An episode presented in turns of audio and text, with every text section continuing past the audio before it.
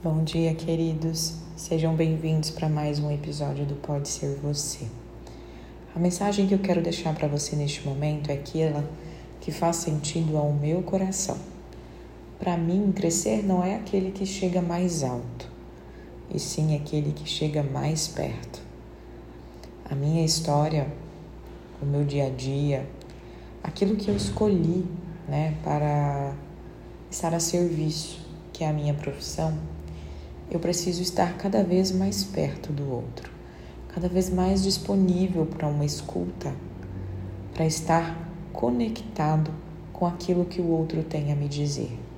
Então, eu não considero que chegar longe é significado de sucesso. Para mim é chegar perto, é fazer parte, é incluir, é ouvir, é tocar de fato a alma humana e deixar que esta mesma alma também toque a minha. Diariamente, nós temos alguém ao nosso lado que toca a nossa alma, que é sensível à nossa vida e à nossa história. Gentilezas.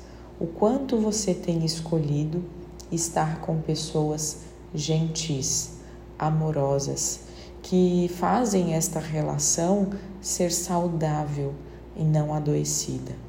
Aquele que você compartilha a maior parte do teu tempo te leva a algo melhor ou de fato te machuca?